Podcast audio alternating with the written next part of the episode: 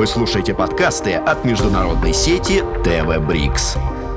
Джун Лэй, председатель Союза китайских учащихся в России, докторант Российского государственного университета физической культуры, спорта, молодежи и туризма, специалист по вопросам российско-китайского сотрудничества в сфере образования.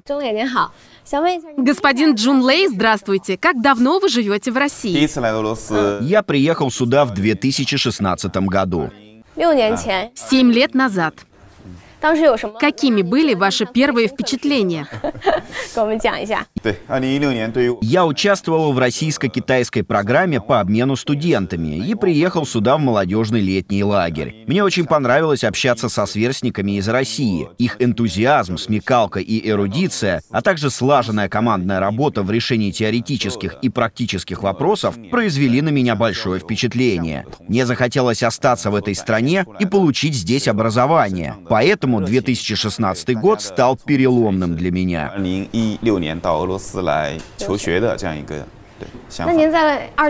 На тот момент вы уже говорили по-русски? Нет, вообще не говорил. Для вас это сложный язык? Да, как и для любого китайца. Особенно тяжело он дается в самом начале обучения, когда еще не имеешь представления о его структуре. А все потому, что русский и китайский относятся к абсолютно разным языковым группам. Говорят, что общение с носителями языка очень помогает в его изучении. Вы с этим согласны? Конечно. Именно поэтому каждый раз после занятий, когда я встречаюсь со своими русскими друзьями выпить кофе, я стараюсь стараюсь использовать те фразы, которые только что выучил. То есть сразу применяю их на практике. Благодаря такому общению появляется возможность лучше узнать людей, раскрыть их национальные особенности. Какие черты российской молодежи произвели на вас особое впечатление? Русские не боятся ошибиться. Это очень хорошее качество. Оно позволяет свободно выражать свое мнение, смело заявлять о себе, открыто общаться. Я думаю, что это их национальная черта. Вообще, чем лучше узнаешь характер народа, тем легче изучать его язык. Многие китайские студенты стесняются говорить по-русски из-за плохого произношения, боятся продемонстрировать свои слабые стороны. А русские умеют скрывать недостатки и даже превращают их в достоинства. Например, в слове «здравствуйте» есть звонкий звук «р». Иностранцам на курсе было сложно его выговорить. И у меня тоже не получалось. Тогда один местный студент сказал нам, что не все русские произносят «р». Можно просто заменить его звуком «д» и все. Это нас очень подбодрило. Как говорится, где силы не возьмешь, там хитрость на подмогу. 有这个叫肉包子打狗，呃有去无回，有这样一个阶段。对对对。那您觉得就是两国中俄年轻 Вы много общаетесь с российскими студентами. Скажите, современная молодежь интересуется китайской культурой? 就是互相交流，了解对方的文化。 所以我觉得这个呢， Да, очень. В настоящий момент, благодаря укреплению отношений между Россией и Китаем, культура нашей страны пользуется здесь большой популярностью. Россияне проявляют отзывчивость и дружелюбие по отношению к жителям Поднебесной. Думаю, у нас много общего. Это очень сближает. 友好和互相呃喜欢的这样一种态度，所以会对你提供很多的帮助。 Тем не менее, у каждого народа есть свои отличительные особенности. Не мешает ли это развитию отношений? И чем именно, по вашему мнению, китайская культура привлекает российскую молодежь? 他们想从我们身上又了解中国文化的一些什么？你可以跟我们详细讲一下吗？呃， Если рассуждать на эту тему, то на ум сразу приходит слово «стереотипы». Мне кажется, что у старшего поколения россиян, выросших еще в Советском Союзе, уже сформировалось определенное мнение о китайцах и нашей стране в целом. Молодежь же более гибкая и активная, она стремится познавать что-то новое. Поэтому российские студенты внимательно следят за изменениями, которые происходят в Китае сегодня. Также их очень интересует история и традиции нашей страны. 那俄罗斯人对，尤其对中国的传统文化非常的感兴趣。 Я знаю, что вы увлекаетесь спортом. 对，因为我的专业 Да, я учусь в спортивном вузе. Моя специальность — большой теннис. Еще я занимаюсь ушу. Это мои любимые виды спорта. 独有其中的。那像您在俄罗斯， Скажите, а жизнь в России как-то повлияла на ваше увлечение? Вы следите за хоккеем или фигурным 一 катанием? 些冰球或者花样滑冰的运动，跟我们讲一下吗？是是会。 Конечно, слежу. Россия и Китай — спортивные державы. В этой области у нас много общего. Как и в нашей стране, здесь широко распространен массовый спорт. А особенной популярностью пользуются зимние виды спорта. В этих дисциплинах россияне, как правило, являются лидерами. Например, на зимней Олимпиаде в Пекине золото и серебро в фигурном катании взяли российские спортсменки Щербакова и Трусова. Китайские зрители сильно полюбили этих талантливых фигуристок. Они большие умницы и красавицы. Обе в совершенстве владеют техникой самого высокого мирового уровня. Олимпийские игры в Пекине оказали большое влияние на развитие зимних видов спорта и их популяризацию среди китайской молодежи. Такие дисциплины, как хоккей, фигурное катание и лыжный спорт, заинтересовали многих китайских студентов, особенно тех, кто сейчас обучается в России. Ведь здесь можно заниматься зимними видами спорта как минимум 6 месяцев в году. Поэтому сборы национальной и женской хоккейных команд Китая проходили именно в России. 包括现在的呃中国女子冰球队 也在俄罗斯参加集训。其实也进一方面印证 Российско-китайское сотрудничество в области спорта расширяется с каждым годом. Как вы считаете, может ли это оказать положительное влияние на развитие дружественных отношений между странами? 中俄友谊关系有什么帮助呢？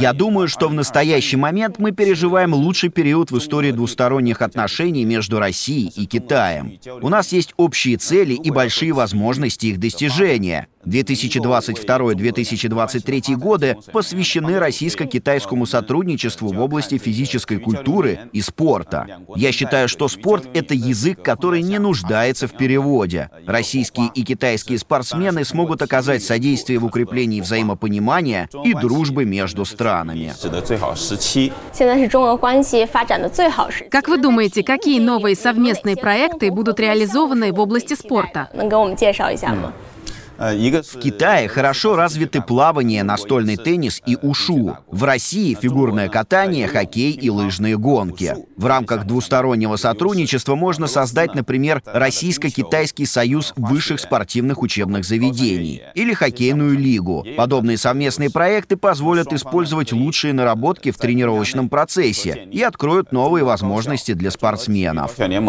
小联盟。这种技术的发展，比如应用到 Мы живем в эпоху стремительного развития науки и техники. Какие инновации в области спорта внедряются сегодня в России и Китае? 关系体育领域的发展有什么帮助？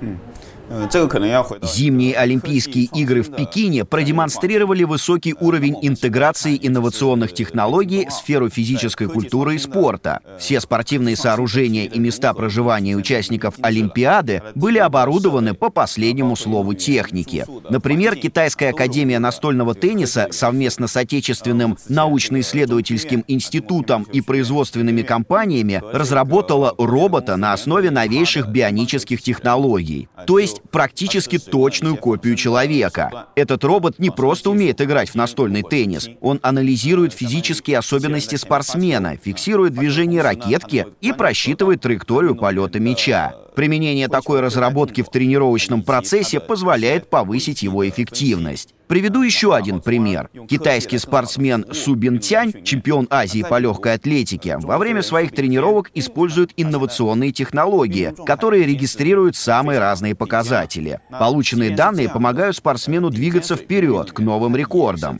Это еще раз доказывает тот факт, что наука и техника служат на благо спорту. Россия тоже активно развивается в сфере инноваций. Здесь проводятся физиологические и биохимические обследования спортсменов для оптимизации тренировочного процесса. А реабилитация после тяжелых физических нагрузок включена в программу подготовки к соревнованиям. Всему этому нам еще стоит поучиться у российских коллег. 诸此种种都是有值得我们去学习和借鉴的地方。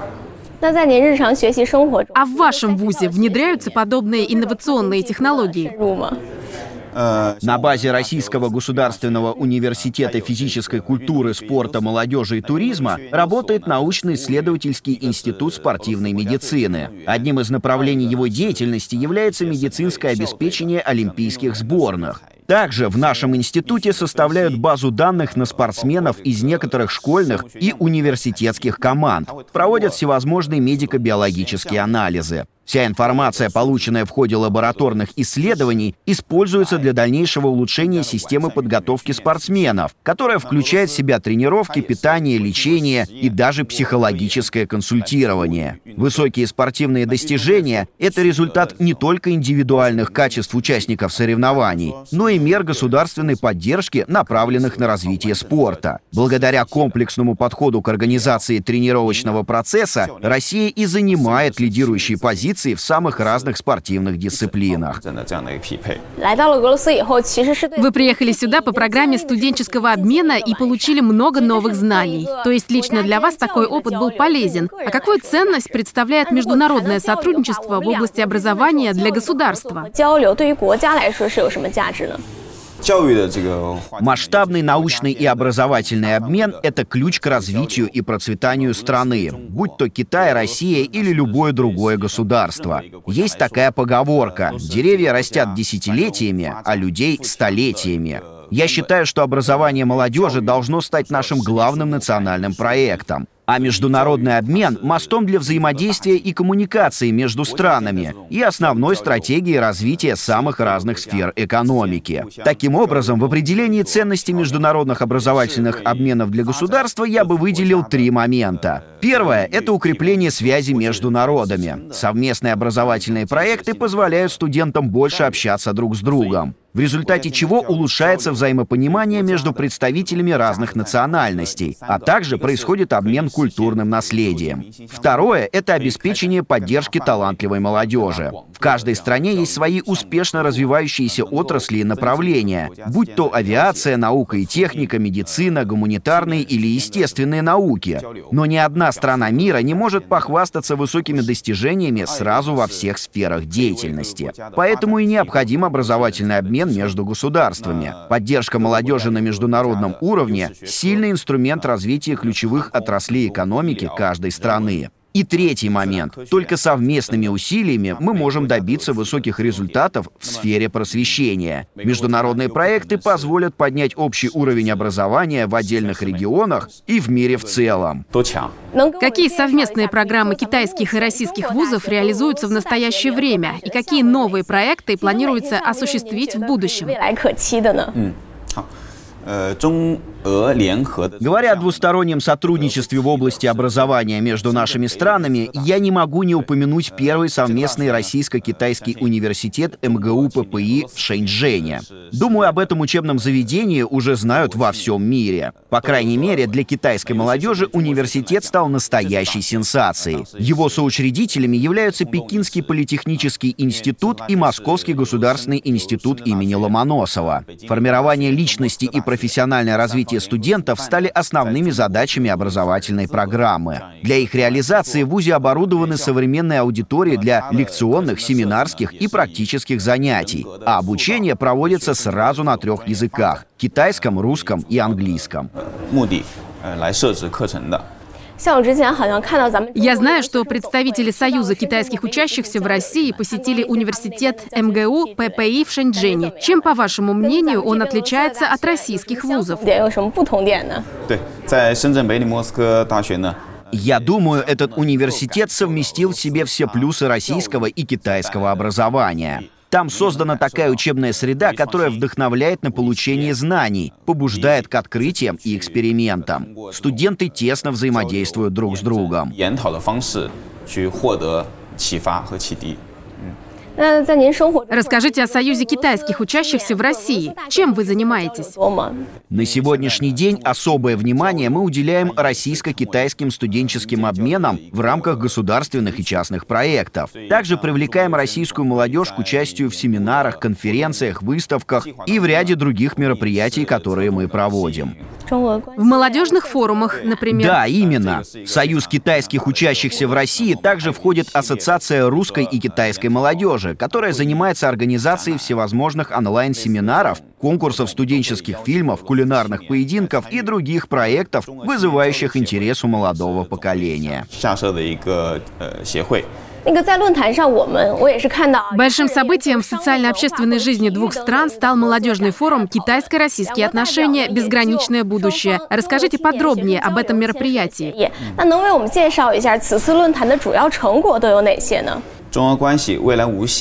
Проведение форума было приурочено к столетию со дня основания Коммунистического союза молодежи Китая. Организацией мероприятия занималось посольство Китайской Народной Республики в Российской Федерации совместно с Федеральным агентством по делам молодежи и Российским союзом молодежи. На форуме обсуждались вопросы развития двусторонних отношений в области науки и техники, культуры и спорта. В мероприятии приняли участие представители Департамента образования, студенческих и молодежных организаций, а также китайские и российские предприниматели. Союз китайских учащихся в России подписал меморандум о взаимопонимании взаимопонимании и сотрудничестве с Ассоциацией студентов и студенческих объединений России. Какое значение имеет данный меморандум?